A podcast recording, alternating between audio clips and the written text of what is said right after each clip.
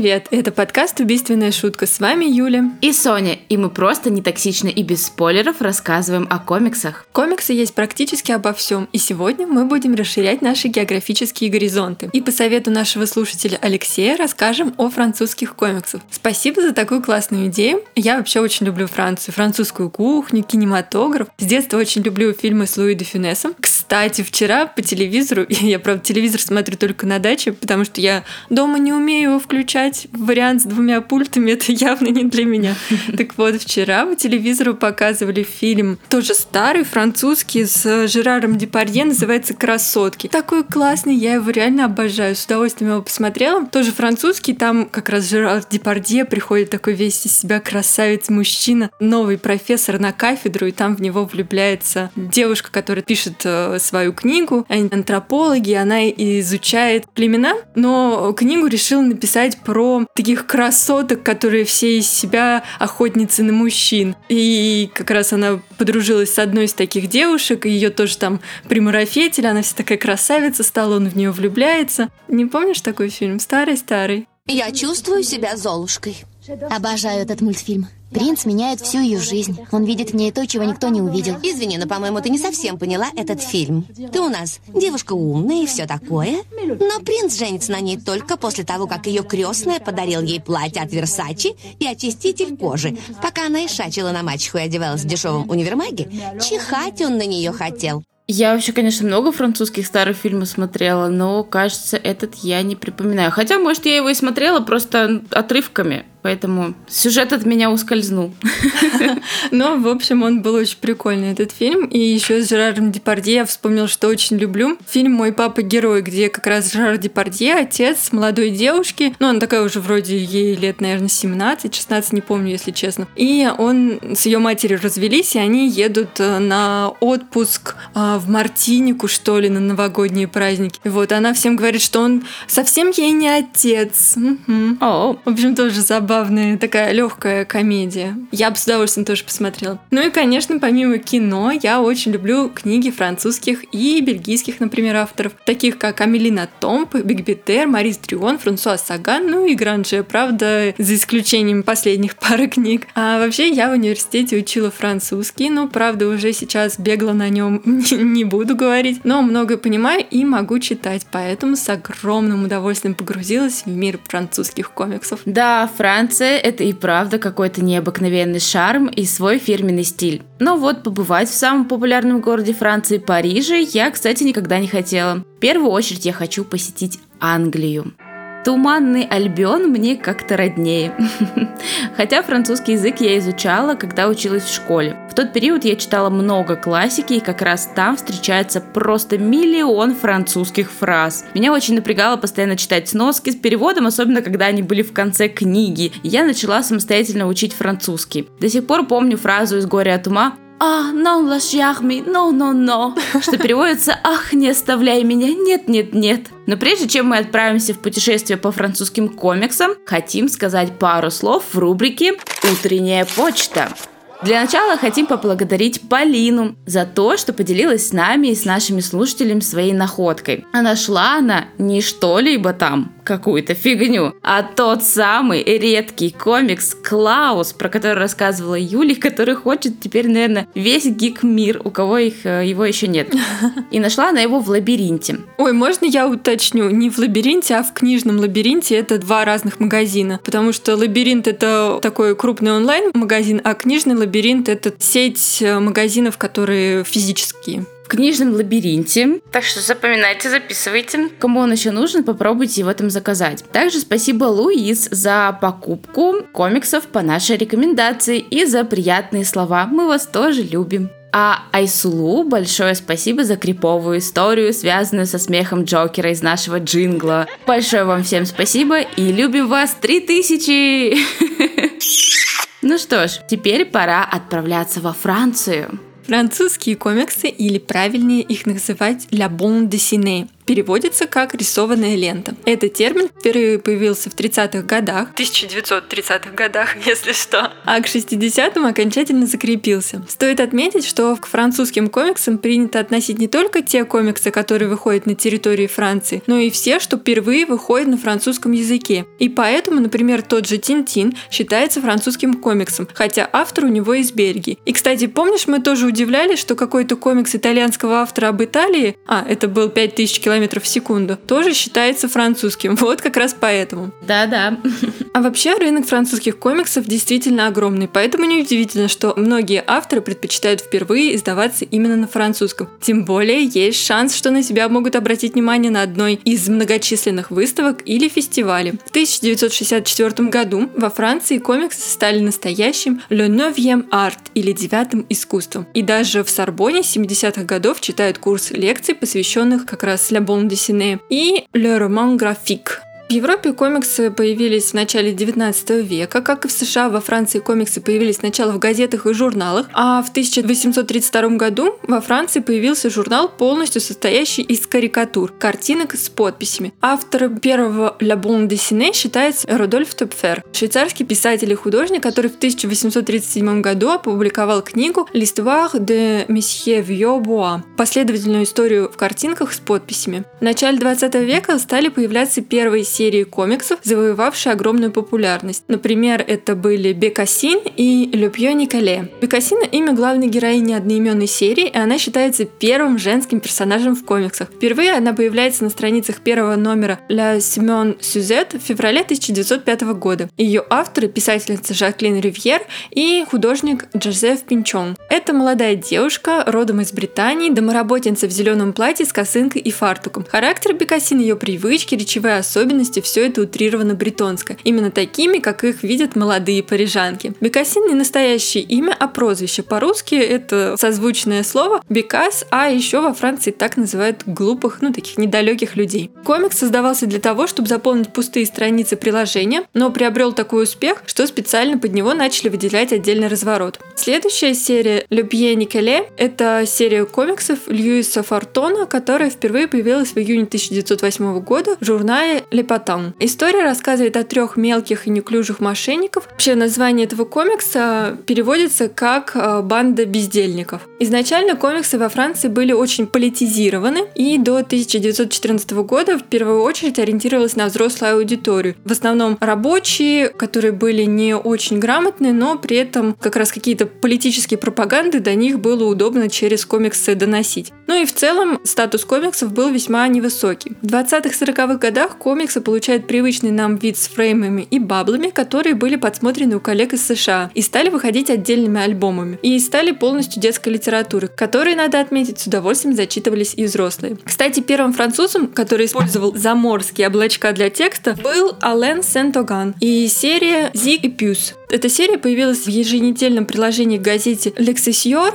Худенький Зик и толстощекий Пус – два подростка, которые проводят все свое время в путешествиях. В 1934 году случился новый прорыв в истории комиксов. Вышел первый еженедельный журнал, целиком отведенный под графические истории. Le Journal de Mickey про Микки Мауса. Его основал венгер Пол Винклер, и как раз там были в основном приключения Микки Мауса и других героев Диснея. Но все их истории помещались в условия французской действительности. Винклер не ограничился историями Диснея, также он адаптировал для французских читателей многие другие американские комиксы 30-х годов. Тираж этого журнала в хорошие годы достигал 50 тысяч экземпляров, и вообще этот как раз время считается золотым веком французских комиксов. Как раз в то время начинает выходить и Тинтин, Тут я вам хотела рассказать про комикс «Приключения РЖ» создателя Тинтина. Купила его, открыла, но вообще единственное, что могу сказать, с него точно не стоит начинать знакомство с биографией автора. Ого, неожиданно. Очень неожиданно. Мне совершенно он не понравился, скажу вам сразу. Он состоит из очень коротеньких, в нескольких страничек историй из разных лет. То есть целой картины мы практически не видим. Из этой истории мы вроде должны были что-то понять. Очень интересная была к нему аннотация. Угу, да, я читала. При этом я даже РЖ не везде самого могла узнать. Поэтому кто там эти люди, что там происходит, вообще непонятно. Там уже в конце, когда ты дочитаешь, там, получается, на отдельном развороте показано изображение всех э, значительных героев, которые участвуют в этой книге. Но это надо либо сразу листать в конец, либо как-то это догадываться об этом. Не знаю, мне, в общем, совсем не понравилось. Вообще, очень много классных биографических комиксов. Мы даже делали отдельный выпуск про них. Но вот именно эта история приключения РЖ меня совершенно разочаровала. Я, честно, вам бы ее не советовала. Причем достаточно дорогой комикс, но как-то вообще мимо. Хотя вот биография РЖ сама по себе очень-очень интересная. И приключения Тинтина очень популярный комикс, он переведен на 50 языков, а в 2011 году Стивен Спилберг снял фильм «Приключения Тинтина. Тайны единорога». А до этого, кстати, было еще 7 экранизаций, включая мультсериал, состоящий из 39 эпизодов. Главный герой, репортер Тинтин, вместе с фокстерьером Милу путешествует по миру и попадает в различные переделки. Всего про Тинтина вышло 24 выпуска с 1930 по 1986 год. Тинтин посетил СССР, Конго, Южную Америку, Китай, Австралию, Тибет, Египет, кучу еще стран и даже Луну. Но вообще, думаю, Тинтин особо не нуждается в представлении, истории о нем забавные, но при этом их можно читать как своеобразный учебник истории. Первые девять альбомов были черно-белые. Начиная с 1942 года и альбома «Таинственной звезды» они становятся цветными. В дальнейшем РЖ перерисовал и раскрасил все альбомы, кроме первого, где, кстати, Тинтин путешествует в СССР. И вообще это считается не самый удачный и самый нелюбимый автором комикс. На русском выходили с 2013 года в издательстве Махаон, ну и как обычно, сейчас их днем с огнем не достать. Ну, комиксы классные, они понравятся не только детям, но и взрослым. Я бы с удовольствием их все приобрела. Ну, пока, может быть, переиздание будет когда-нибудь. Да, кстати, мне кажется, вполне возможно, потому что все-таки это популярная серия комиксов. Так же, как Астерикс и Обеликс, кто бы подумал, что его начнут тоже снова переиздавать. Угу. Хочу заметить, что мы уже не первый раз рассказываем вам про французские комиксы. Фокса. Священная болезнь Давида Б, Дневник Вишенки или Араб де Футюр, араб будущего, про который рассказывала Юля, это одни из примеров. Но вот так обширно тем мы пока не касались. Потому спасибо Юле за краткий экскурс внутрь истории. Пожалуйста. А я расскажу немного о том, что происходит с французскими комиксами сейчас. Как Юля уже упомянула, только французы и бельгийцы сделали из комиксов девятое искусство. А все потому, что комиксы во Франции помещены не только на страницы специальных изданий, но и в учебники и обучающие языку материалы. И даже на сайте, где голосуют за книжные премии, первым в списке обычно значится раздел «Le bon dessini», что говорит о том, что они плотно вплетены в повседневную жизнь. В обиходе же комиксы называют «лебюле» из-за того, что пузыри для текста во Франции как раз и называются «лебюле». Одно из самых ярких событий для любителей французских комиксов, да и комиксов вообще, это, конечно же, фестиваль в Ангулеме. Он проводится раз в год аж с 1974 года. Ну, мы про него сделаем отдельный выпуск. М? Выпуск про фестивали тогда у нас будет.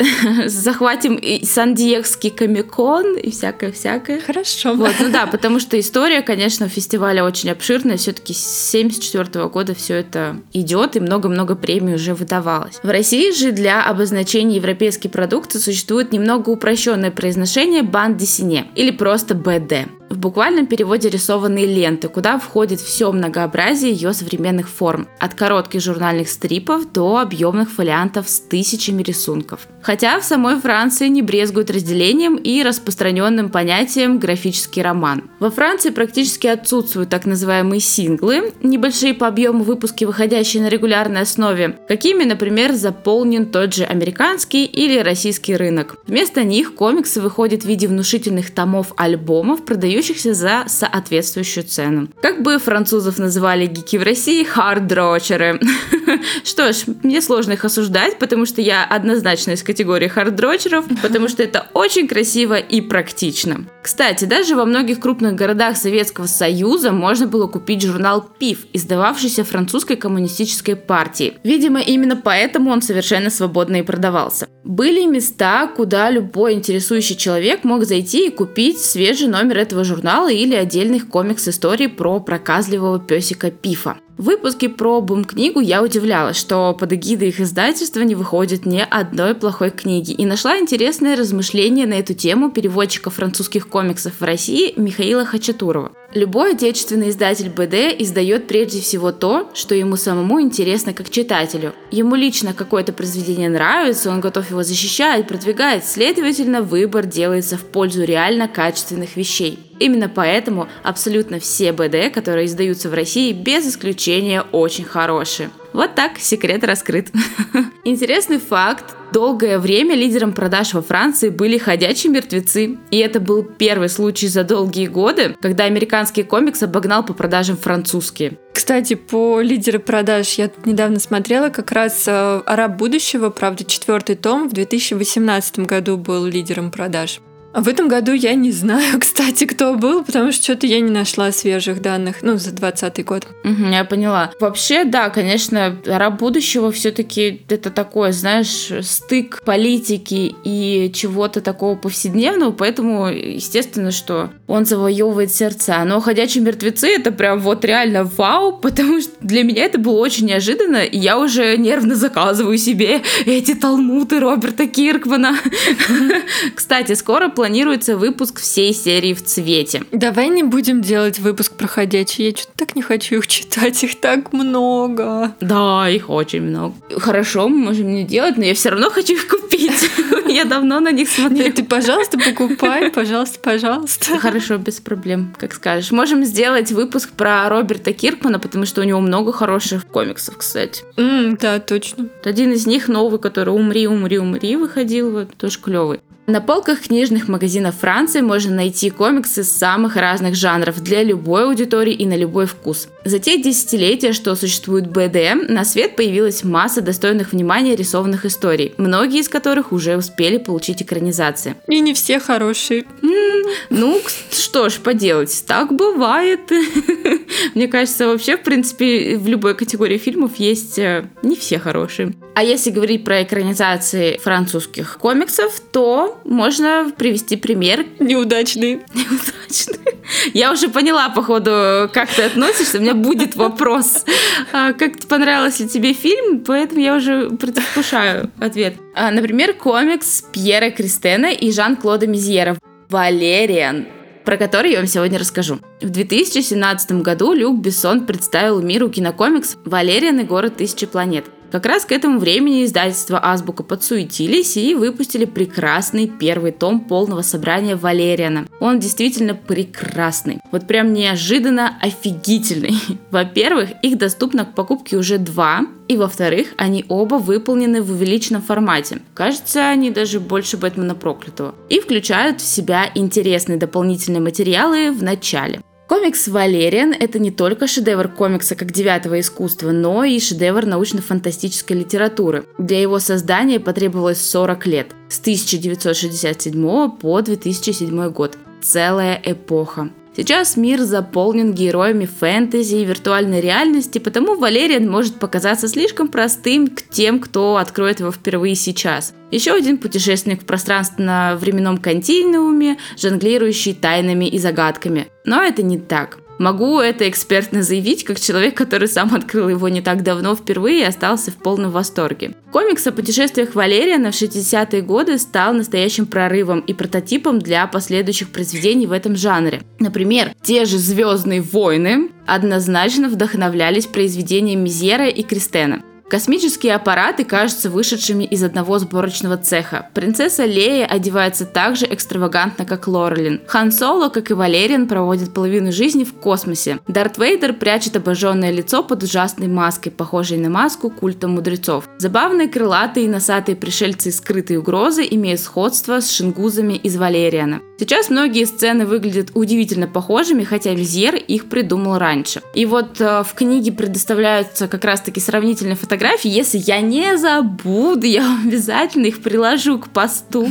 Я тебе напомню. Хорошо, давай. Я приложу их к посту, и вы реально заметите, что там сходство, ну прям, да, очень-очень. Над Валерианом проделано без малого полвека работы. Примерно 20 циклов БД, более 2,5 миллионов проданных экземпляров, переводы на десяток языков и мультипликационная и киноадаптация. В 1987 году, помимо Гран-при Ангулема, присужденной Мизьеру, авторы получили специальную премию Европейского сообщества научной фантастики, что стало признанием их творчества, графического мастерства, юмора и иронии, которые всегда присутствуют в их произведениях. Эта серия напрямую вошла в жизнь читателей, и сейчас можно встретить настоящего Валериана и подлинную Лорелин. С 1970 года, по данным Бюро регистрации, во Франции родилось 1852 Валериана и 2602 Лорелин.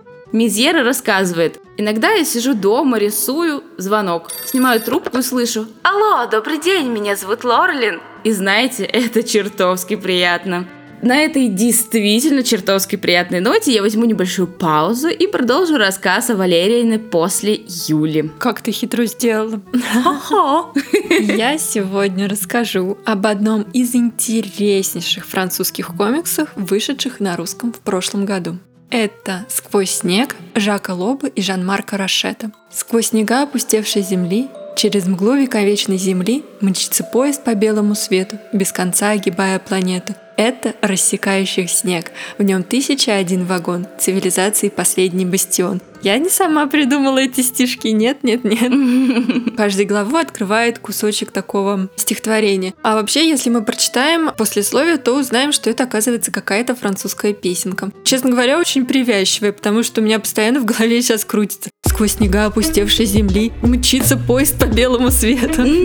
А мне почему-то напомнило это какой-то Восточный экспресс. Нет, что-то вот это, как там есть мультик такой. Полярный экспресс? Полярный, да, Полярный экспресс напоминает почему-то сразу. Может быть. Вообще, это холодный, безжизненный, постапокалиптический мир. Среди бескрайних снегов единственный свет в бесконечной ночи — свет окон рассекающего снег. А за окнами минус 90, темно и пустынно. Огромный поезд в 1001 вагон стал последним прибежищем человечества. Климатическое оружие или экологическая катастрофа, а может быть и то и другое вместе, навсегда перевернули мир. Но даже оставшись последними выжившими, люди остаются все те теми же. Общество в поезде четко разделено на классы. В хвосте поезда, где раньше были грузовые вагоны, в жуткой тесноте, голоде и без света выживает большинство. Пролофу, главному герою истории, удается пробраться в середину поезда, где живет средний класс, и военные, которые обеспечивают безопасность внутри поезда, были бы и рады убить его по-тихому, но не успели. О нем узнала группа активистов, ратующая за переселение людей из последних вагонов в первый. Аделина, одна из активисток, пытается добиться освобождения Пролофа, которого временно поместили в карантин, но и сама оказывается в карантине. И так же, как и он, становится кем-то вроде заключенного или пленника. Через несколько дней о них вспоминает президент поезда и хочет видеть их. И так начинается их длинный путь через весь поезд. Вообще у президента, конечно, тоже есть свои такие интересные цели. И эта встреча будет весьма непростой и не случайной. Вообще такая структура путешествия через весь поезд и вообще длительного переход героев напомнила мне мифы и легенды. И, кстати, в мире графического романа «Сквозь снег» это вполне могло быть такая притча о герое своих хвостовых вагонов, достигнувших самого первого вагона и дальше даже кабины машиниста. Своеобразная Одиссея в отдельно взятом поезде с тысячу и одним вагоном, что кажется тоже весьма весьма символично. А еще, когда я читала этот графический роман, мне вспомнилось почему-то метро 2033. Хотя там тоже техногенные катастрофы и путешествия по замкнутому, выживающему из последних сил миру. Интересно было бы подсчитать графическую адаптацию Глуховского. Хотя «Сквозь снег», честно вам скажу, мне понравился намного-намного больше. В нем мы вместе с героями пройдем от вагона к вагону и узнаем, как людям удалось обустроиться, приспособиться к новым условиям. И да, условия хоть и новые, а все остается так же. Отдельные красивые СВ для богатых, богатых. Также для них вагон-ресторан со свежими овощами и вином, купе для среднего класса и ад-плацкарта для нищих. Вагоны фермы, вагоны огороды, вагоны публичные дома, библиотеки, кинотеатр. Все остается позади, а впереди только вечный двигатель, которому молятся религиозные фанатики. Все это зажато в узком коридоре поезда, и очень интересно, здесь как раз работают фреймы, ограничивая картинку они загоняют нас в рамки и подчеркивают такой клаустрофобический эффект поезда. Несмотря на постоянное движение, мы как будто, знаете, топчемся на месте. И само повествование и графическая часть кажутся совершенно не динамичными. Визуальный язык реально мне прям очень-очень понравился, он великолепный, очень реалистический, выразительный, но и весьма тяжеловесный. В первую очередь за счет вот такой черно-белой графики и использования больших таких заливок в тенях. Интересно, кстати, что военные, которые охраняют поезд, нарисованы в форме очень похожей на советскую. Ну и, кстати, называют друг друга товарищ. Товарищ и голубушка. Еще на меня большое впечатление произвело то, как художник изображает лица героев. Они, знаете, такие все очень мужественные, суровые, но при этом у каждого есть индивидуальные черты. И это вот даже у многих очень крутых художников задние какие-то второстепенные, третьестепенные герои становятся какими-то на одно лицо. Но здесь у каждого есть какие-то свои индивидуальные черты. Очень-очень красивая Аделина. Ну и в Пролофе есть что-то такое отличающего его от жителей средних и первых вагонов. Поэтому визуальный язык здесь реально потрясающий. «Сквозь снег» вышел в 1982 году, но графический роман Жака Лоба и Жан-Марк Карашета до сих пор не потерял своей актуальность. Это очень-очень сильная работа, поднимающая важный социальный вопрос. В 2013 году по мотивам комикса вышел фильм с Крисом Эвансом, его там реально не узнать, Да-да. и Тильдой Свинтом. А режиссером картины выступил оскароносный Пон Джун Хо. Вы можете знать этого южнокорейского режиссера по фильму «Паразиты». Ты, кстати, смотрела? Да, я смотрела их после отзыва одного моего знакомого и осталась в полном ощущении, что потратила два часа не зря. Даже несмотря на то, что я в какой-то мере все же надеялась, что это хоррор. Ну, там было ужасненько. Ничего ужасного. Но вообще, я даже рада, что он оказался такой, какой есть. Ничего не ужасного. Представь, вот это вот все происходит в твоей жизни, господи. Это хуже любого, я не знаю, монстра лезущего из всех щелей. Знаешь, самый главный там ужасный момент это опять же классовое разделение. Вот потому что вот эти бедные, богатые и все эта черта настолько явная и яркая, что Да-да-да. от этого страшно, потому что это в реальной жизни точно так же и есть. Вот для меня главный хоррор именно в этом. Согласна. Э, Мне понравилось, что там очень много сюжетных твистов и мест, где нужно подумать. Я такое очень люблю. И, кстати, п- п- рекламная пауза. Нескафе нам наконец-то прислали контракт. Да, кстати, Нескафе, мне нужны капсулы для Дольче Густа, присылайте. А то закончились. Без денег счастливым всегда можно стать. Итак, я тут начала смотреть второй сезон «Призраков дома на холме», который является как бы отдельной частью и называется «Призраки поместья Блай». Тебе Netflix заплатил? Неплохо было бы. Вот, получается, американская история ужасов уже принимает такой прием давным-давно, проделывает этот прием. В общем, когда сезоны вроде бы в рамках одного сериала, но они совершенно про разные истории, но при этом играют те же самые актеры. Так вот, актеры реально молодцы, перевоплотились очень хорошо, мне понравилось. И что самое интересное, вот вторая часть, она не настолько страшная, как хоррор. Да, там есть какие-то такие вот неожиданные моменты, но скримеров там практически нет. Все вот как-то, знаешь, вот просто какая-то такая саспенсовая, нагнетающая атмосфера ужаса постепенная, но при этом нет вот этих реально рывков и скримеров, которые так многие не любят в хоррорах. Поэтому ради какого-то такого э, мистическо-детективного триллерного сюжета, мне кажется, можно посмотреть. Мне понравился, правда, второй сезон. Я, правда, еще не все посмотрела, только половину. Но уже я хочу поскорее узнать, что к чему, почему и почему делают персонажи именно так, а не иначе и так далее. Много секретиков, очень здорово все это узнавать и клево. Правда, актеры перевоплотились для новых ролей. Поэтому давайте будем смотреть вместе, кому тоже интересна такая тема. Мне бы, конечно, было интересно, но сериалы явно не моя тема. Я не могу их досматривать. А кто смотрел след? Или как там смотрел? Не след, а как Нет, фу, какой след? Метод я смотрела. Метод, точно, я путаю. Но я не досмотрела. Не смотрела? Да, я тоже его бросила. Это нормально. Для меня это нормально бросать все сериалы. По-моему, какой-то один был, два сериала, два или... Но они потом начинают выпускать бесконечное количество сезонов. Мне казалось, я сериалы три до конца досмотрела, но реально они начинают там пятый сезон, седьмой. Я такая, ой, нет, все, спасибо, без меня, без меня. Ну да, я понимаю. Ну, кстати, у меня есть любимый сериал, это Love, Death and Robots. Обожаю его. М. Кстати, вроде в этом году уже должен выйти второй сезон. Очень хочу его посмотреть. Ну, видимо, потому что там э, серии максимум 18 минут.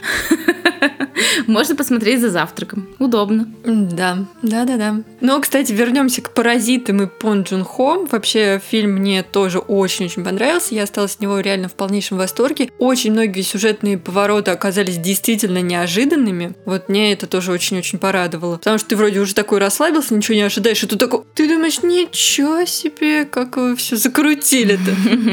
Ну, а вернемся к графическому роману «Сквозь снег». В прошлом году он был еще раз, кстати, экранизирован, и теперь как сериал на Нетфликсе. Точно нам Netflix занес, я не заметил.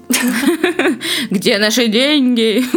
Уже по трейлеру заметно, что сериал весьма значительно изменили в сторону уже такой, знаете, зрелищности. А в графическом романе Пролов не герой-революционер, поднимающий хвостовые вагоны на восстание. Он такой типичный герой-одиночка, которого в финале будет ждать не победы и не новый вызов, но о том, что его будет ждать, лучше читайте сами. Тем более «Сквозь снег» в прошлом году вышел на русском языке в издательстве «Питер». Это прекрасное издание в твердой обложке увеличенного формата с очень плотной белоснежной матовой бумагой. Кстати, интересно, что такая плотная бумага. Там вроде около 300 страниц, но она такой кажется, что там страниц 500.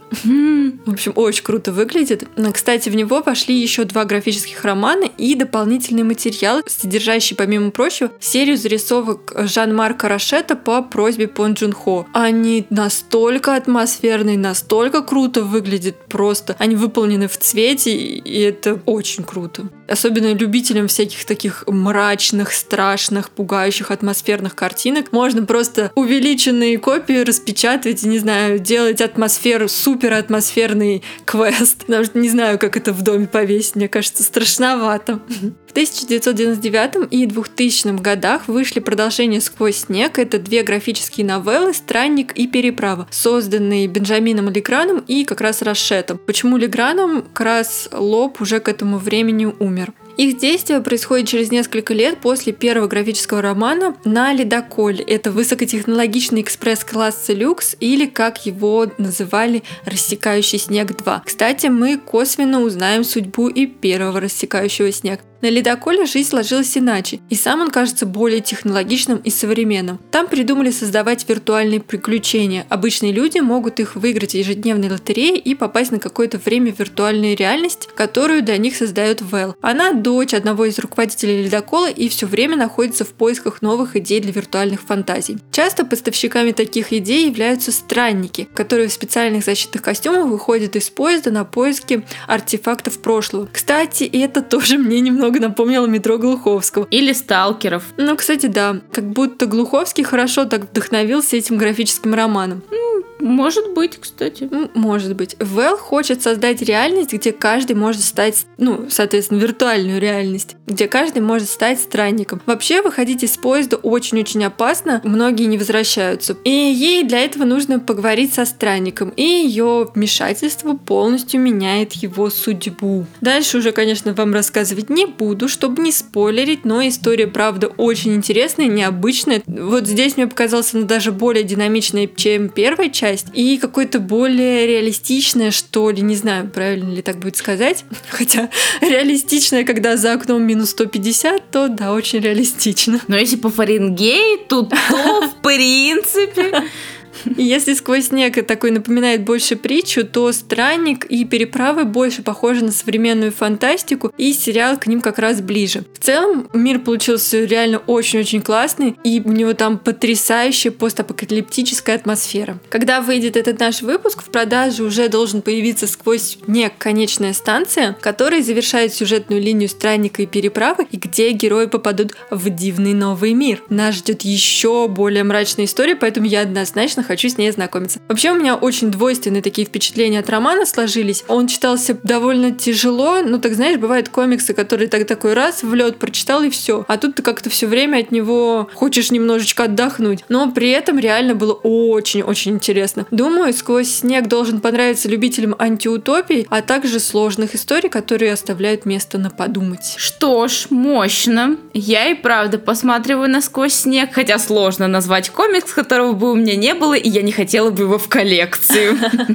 Да, блин, хочется реально все комиксы. Кстати, вот сейчас э, мы в очередной раз такие, мы не будем раскрывать вам дальше, самое интересное на потом, прочитайте сами. Я такая думаю, блин, надо, короче, сделать на выпуск со спойлерами. Мы прям так сразу и назовем его. О, точно. Чтобы отвести душу, чтобы рассказать все, что мы хотим, все секреты и вообще просто вот пообсуждать какие-то произведения. Короче, все, мы запланировали. Обязательно когда-нибудь сделаем такой выпуск. Точно. Слушай, это классно, классная идея. Выпуск со спойлерами. Прочитаем два одинаковых графических романа каких-нибудь и будем вместе их обсуждать со всеми, со всеми спойлерами. Да. Ух. Пусть там не будет ни одного прослушивания. Наоборот. Но мы отведем душу со спойлерами и токсичной. О, ого, это будет такой а, реверсивный выпуск. Ну, а если продолжать историю Валериана, то Начнем с того, что входило в, в книгу первую, которая у нас создавалась в России. А туда вошли три выпуска. «Дурные сны», «Город зыбучих вод и земля в огне» и «Империя тысячи планет». Дурные сны начинаются с того, что Галаксити, отправ... ну, Галаксити это такой вот, типа, начальника, скажем так, отправляет Валериана в средневековую Францию 17 века на поиски своего сбежавшего функционера. Там Валериан знакомится с Лорелин, которая появляется в критический для героя момент, чтобы спасти молодого агента службы пространства-время от преждевременной смерти. И тут приключение только начинается. В первой истории интересно идет как как раз-таки то, что все происходит на стыке разных времен. Тут мы видим сначала какое-то будущее, то есть 2000, по-моему, 700 год, и видим прошлое, то есть Францию 17 века. И все это настолько непривычно, все это скачет буквально по мирам туда и сюда и обратно, и это на самом деле очень интересно и динамично. А далее в городе Забучих вод Валериан и Лорлин оказываются в Нью-Йорке 1986 года. Они преследуют Ксомбула. Ксомбул — это человек, который управляет с нами.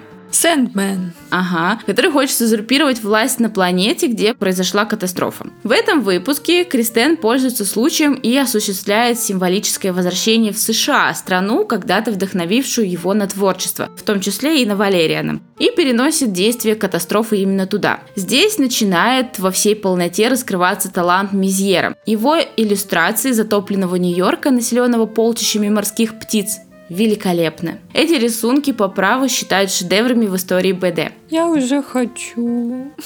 Зачем? Что ты сделала? Как ты могла? Да, ну, да, понимаешь, тут нужно еще учитывать как раз-таки тот важный момент, что здесь рисунок как раз-таки олдовый. То есть он чем-то похож на Астерикса и Обеликса и как раз-таки на комиксы французские того времени. Но при этом действительно обладает своим определенным шармом и какой-то, не знаю, умением погружать в этот мир. Империя тысячи планет, которая была написана спустя 4 года с выхода первой истории, стала первым, так скажем, настоящим Валерианом, символизирующим рождение новой серии, где смешиваются футуризм и средневековье. Мир столицы тысячи планет огромен, но власть в нем хлипкая, и непонятно, в чьих руках она находится. Принадлежит ли по-прежнему императорской династии или узурпирована загадочными жрецами, которых называют мудрецами. Гильдия купцов встревожена. Валериан и Лорлин ведут расследование. К этой яркой мешанине экзотических культур, профессиональных гильдий и упаднических сект Мизьер снова добавляет ослепительные декорации. Вот как раз кому-кому, а ему над задними фонами поработать точно не нужно. Все у него отлично. Он умело изображает как нищету низов, так и великолепие императорских покоев. В этом выпуске появляется схема, которую авторы станут применять во всех начальных выпусках серии. Валериан и Лорлин оказываются на охваченной войной загадочной планете, где идет дележ власти и царит социальная несправедливость. Но герои будут делать все во имя добра.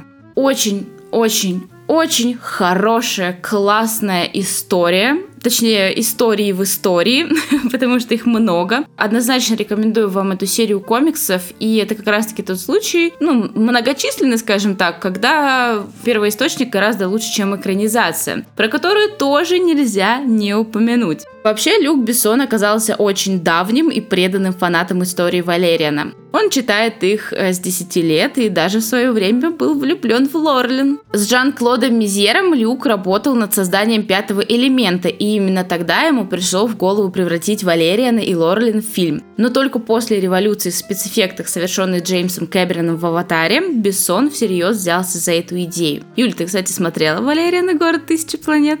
Ты знаешь, я кстати, смотрела пятый элемент. Мне очень нравится. Как ты ловко ушла. Я не хочу обсуждать экранизацию, потому что я становлюсь слишком токсичной. А почему она тебе так не понравилась? Вот пятый элемент мне очень-очень понравился. Пятый элемент такой классный. Я так люблю Милу Йовович и Брюса Уиллиса. О, я тоже Брюса Уиллиса очень люблю. И знаешь, почему я его полюбила? Не за его фильмы, а из-за его шикарные Лысины. песни. Ну и за лысину тоже.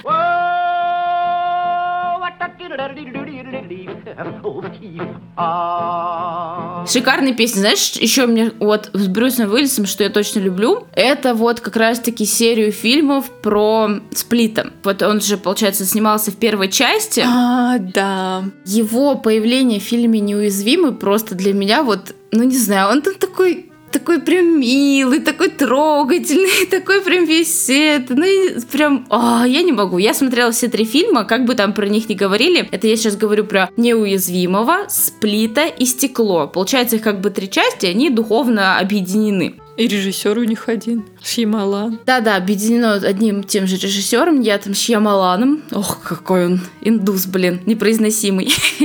В общем, и много негативных отзывов на эту трилогию, но я очень их люблю. И в последней части, господи, я рыдала. Действительно, стекло это оправдывает свое, свое название. Вот стекло, чисто стекло. Не знаю, мне больше всего Сплит понравился. В общем, классно, мне нравится серия этих э, фильмов. И вот как раз-таки, скажи мне, почему тебе не нравится Валерия на город тысячи планет? Мне правда интересно. Мне не нравится Кара Делевинь. Только из-за этого? Нет, мне в принципе ничего не- там не понравилось. Но мы не будем давай это обсуждать. Там было... Мне не было неинтересно. А Кара Делевинь, мне она очень нравится как модель, но после того, как она все испортила в отряде самоубийц... Ну, как бы, я бы не сказала, что она прям испортила, но Да ладно, но не она все испортила. она там не проявила свой талант, она как-то была хоть и такой главной злодейкой, но при этом все равно как-то на обочине фильма. Как-то так. Как-то очень... Вообще, злодейская часть этого фильма просто боль какая-то там. Посмотрела их спецэффекты, думаю, господи, ну что это? Это как будто, знаете, 2001 год уровень спецэффектов. Но это ретро, винтаж. Ну, Не знаю, не знаю, смотреть больно. А тебе нравится Валериан? Город тысячи планет Люка Бессона? Вообще, когда я узнала, что Дэйн Дехан будет играть там главную роль, я такая, боже, что? Вы чё, чеканулись? Вы что? Чего? То есть, ну, это вот он как раз играл в а, Человеке-пауке с Гоблином. В общем, если вдруг вы не поняли, кто это. Но это в том Человеке-пауке, который с... э, Как его зовут? Чего у нас сегодня день амнезии, блин? День амнезии. Который... Где есть Гвен Стейси, вот. Давай Ладно, давай так, да.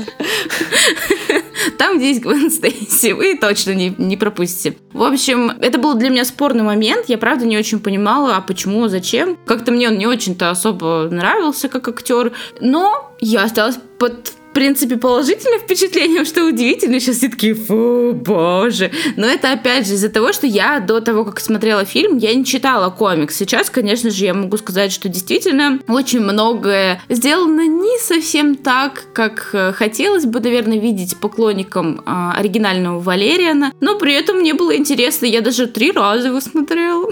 Ничего себе, ничего себе, вот это да. А мне просто нравится, как Кара Делевинь ходит весь фильм «Валериан! Валериан!»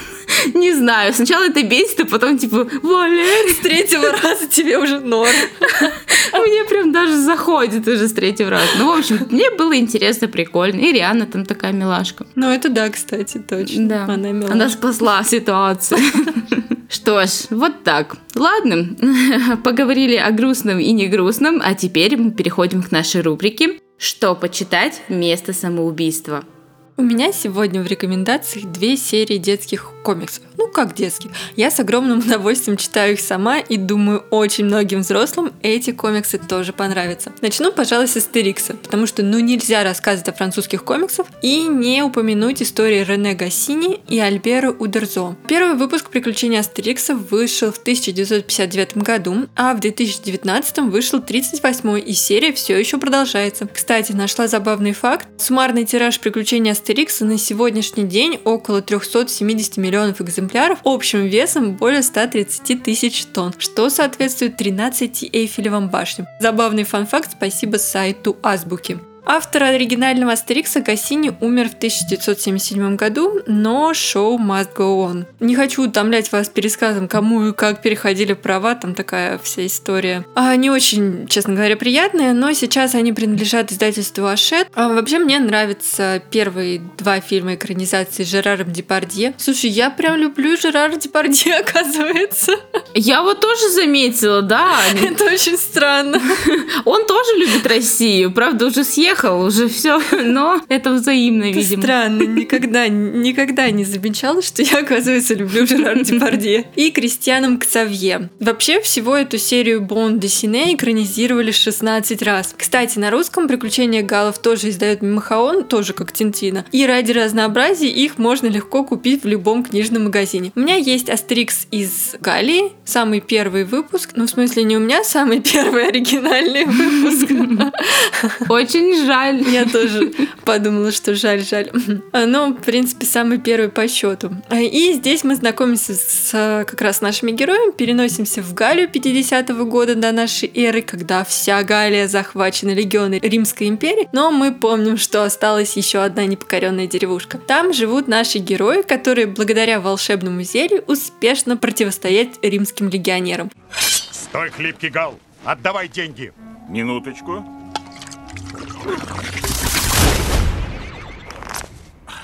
Что это, а? Ты новенький. Да, нас недавно сюда забросили. Тогда все ясно. Я отхлебнул волшебного зелья, и от него у нас ощутимо прибавляется силы. Вот смотри.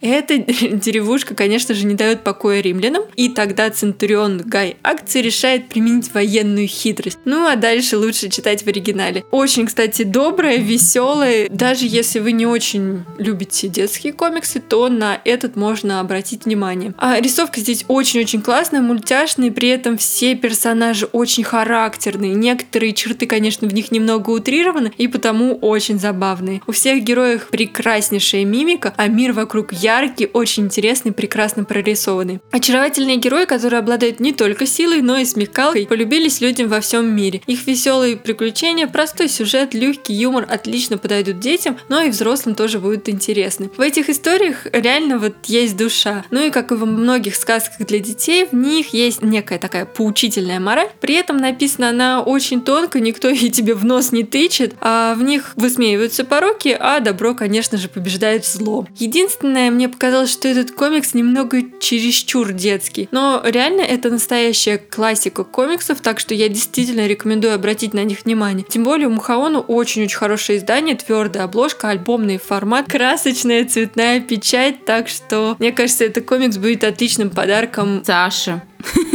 Он любит Астерикс и Обеликс. Саше точно. Почет и процветание, Кайса Плюс. Вести хорошие. Пришел, увидел, победил. Veni, vidi, vici, как всегда. Veni, vidi, это да. А насчет vici неувязочка. Это как? У меня в рекомендациях сегодня тоже есть детский комикс, и это «Пласид и Мюзо» Жака Николау, который в России выпустило издательство Мелик Пашаев. Знаменитый герой французских детских комиксов Пласид и Мюзо хорошо знакомы российским читателям старшего поколения. Многие сюжеты о приключениях неразлучных друзей перепечатывались советскими журналами в 60-е и 80-е годы. Пласид Медвежонок, который любит хорошо поесть, сладко поспать и проявляет чудеса изобретательности, чтобы отлынивать от работы. Короче, тотемное животное мое.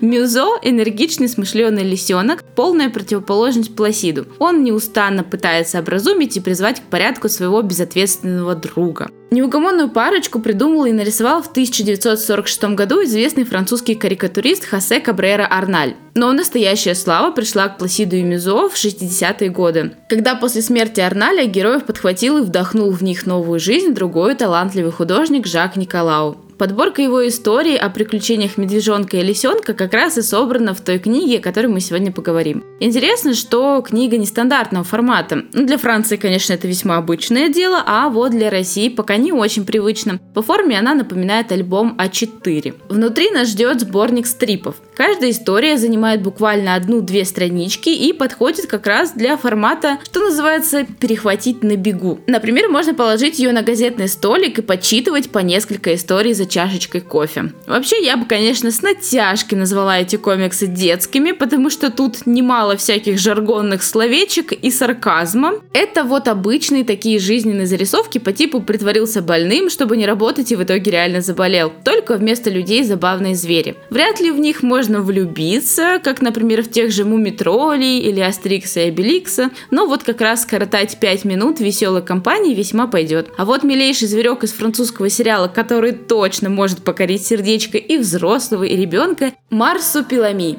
Хотя я его всю жизнь до сегодняшнего дня называла Марсиупилами. А в этом виновата заставка мультсериала, где Марсиупилами, хуба, хуба. Марсиупилами heeft leven in de jungle. Hij maakt хуба! Хуба!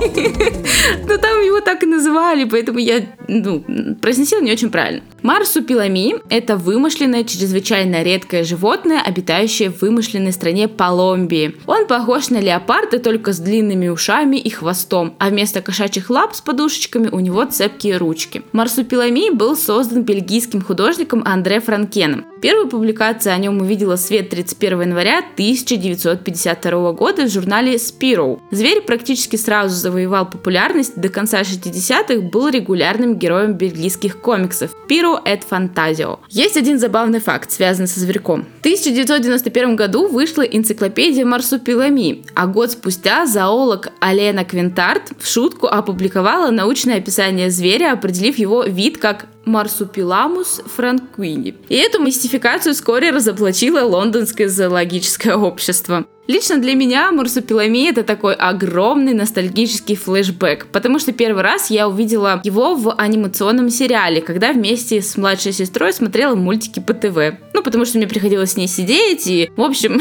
вы понимаете, о чем я, если у вас есть сестры и братья младшие. Спустя пару серий я уже просто не могла оторваться от приключений милого и очень любящего справедливость зверька и с нетерпением ждала продолжения. А если сериал для вас слишком скучно, долго или по-детски, по то есть французский полнометражный фильм «Джунгли зовут. В поисках марсупилами», который в 2012 году стал самым кассовым фильмом во французском кинопрокате. Хоть и внешность зверька там немного отличается от комиксов и мультсериалов, но все равно фильм получился веселым и милым. Ну, чудесно. Я сегодня тоже об очень милой истории хочу тоже рассказать, от которой я осталась в полном восторге. Это серия Жульена Неля «Лу».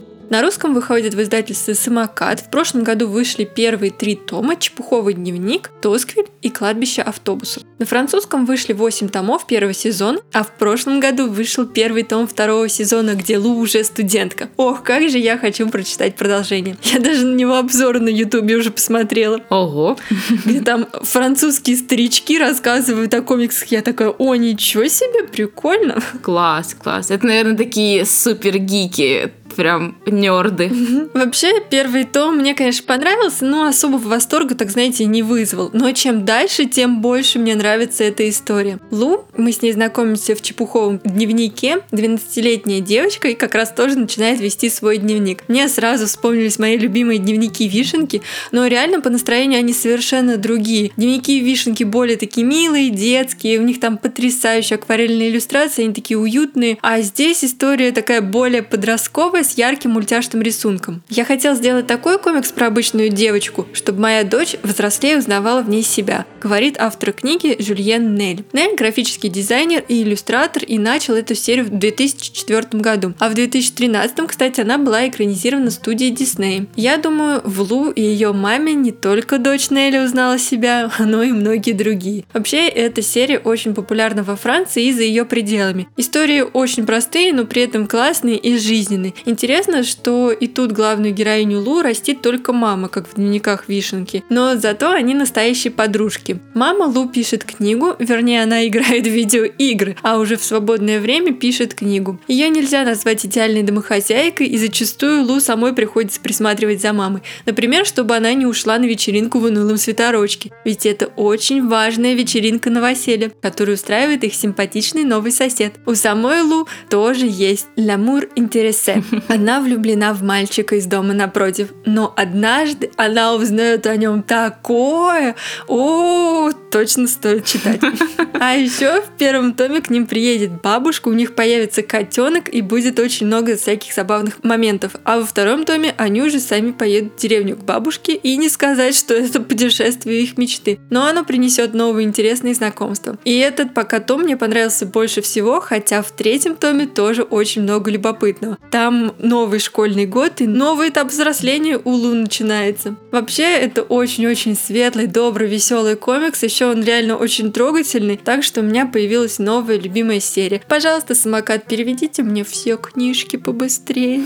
Здорово, здорово. Надо будет тоже, кстати, полистать. И, кстати, у тебя же есть младшая сестра. Мне кажется, ей тоже может быть интересно почитать эту серию будет. Да, вполне. Кстати, вот я как обещала подарить супер магическую академию супермутантов. Ладно, просто магическую академию супермутантов.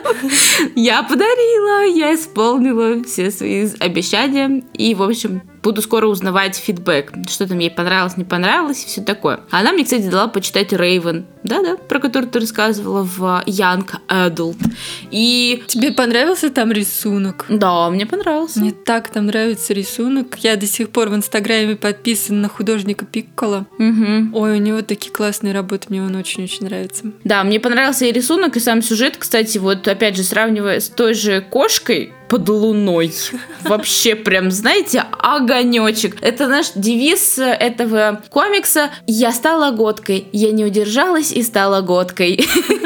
Ну, вообще прикольно, на самом деле. Такой легкий, трогательный young adult э, комикс. Вот, ну а если вы хотите что-то посерьезнее, знаете, любите классику и все такое, то я могу вам посоветовать адаптацию графическую первого романа Виктора Гюго Собор Парижской Богоматери. Этот роман точно так же представляет собой французское наследие, как и памятник, давший ему название.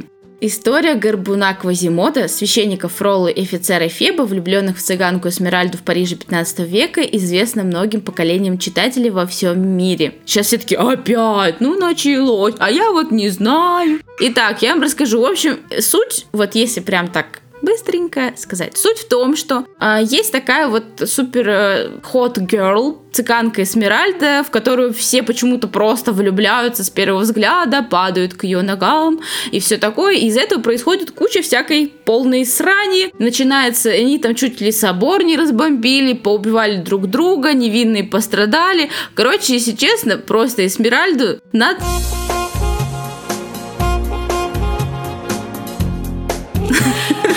Эсмеральду просто надо было вот сразу Мне нравится её... твой вариант. куда-то деть, и все, проблема бы решилась. А так целый роман из этого вылился, и куча людей пострадала. Как любое знаменитое произведение, собор Парижской Богоматери стал предметом многочисленных адаптаций. Кино, музыкальная комедия и вот теперь комикс. В романе Гюго воскресил Париж прошлого с его блеском и ужасами, и особенно главный Парижский собор, возвышающийся над происходящими событиями в своем неизменном и головокружительном величии. Этот собор был местом напряженного ожидания. В то время он находился в центре большой полемики, поскольку был под угрозой архитектурной реновации. Виктор Гюго не хотел когда-нибудь увидеть, как сотрут с лица земли эту готическую красоту средневековой Франции. Но, к сожалению или к счастью, он не дожил до наших дней, поэтому не увидел, как он горел. Это было печально, но почему-то я так сказала, как будто была этому рада. Нет, это не так. Это было грустно очень для меня. Не, ну правда, я очень опечалилась э, в связи с этими событиями, когда все это происходило. И такая, о боже, уходит эпоха, а что дальше? Эйфелева башня. В общем, было грустно.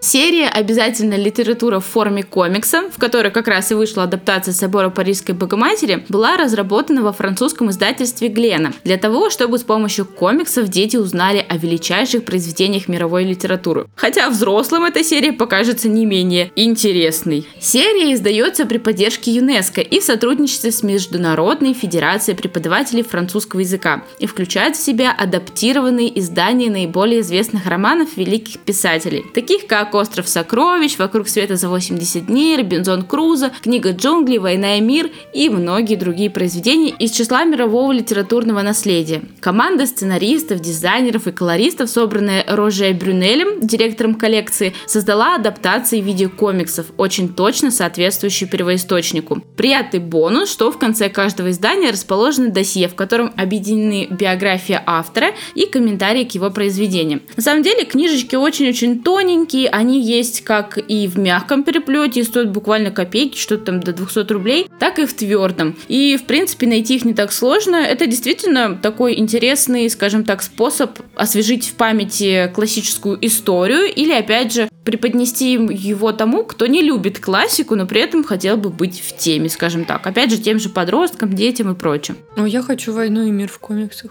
Ну, да, кстати. А вот почему-то «Войну и мир» я не видела в продаже. Ну вот. В комиксах на французском. Ох. Может, они, может, не перевели еще. Можно мне в оригинале, пожалуйста, «Войну и мир»? Можно. Все для тебя. Ну, в смысле, на французском в оригинале. В оригинале для тебя уже написала Лев Толстой.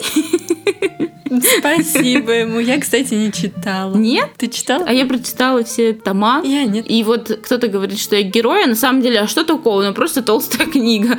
Самое интересное, что вот даже монолог Андрея Балконского под бескрайним голубым небом запомнился мне очень хорошо, врезался в память. Мы его учили в школе, и вообще, как бы, мне нравится описание природы, опять же, у Толстого. Но описание военных действий, конечно, такое было для меня скучновато. Я хотела их побыстрее прочитать, и прям такая скорочтение, включайся, быстрее, быстрее. А вот э, романтическая линия и вообще вот эти жизненные перипетии героев мне понравились, было клево. Я узнаю об этом в комиксах когда-нибудь.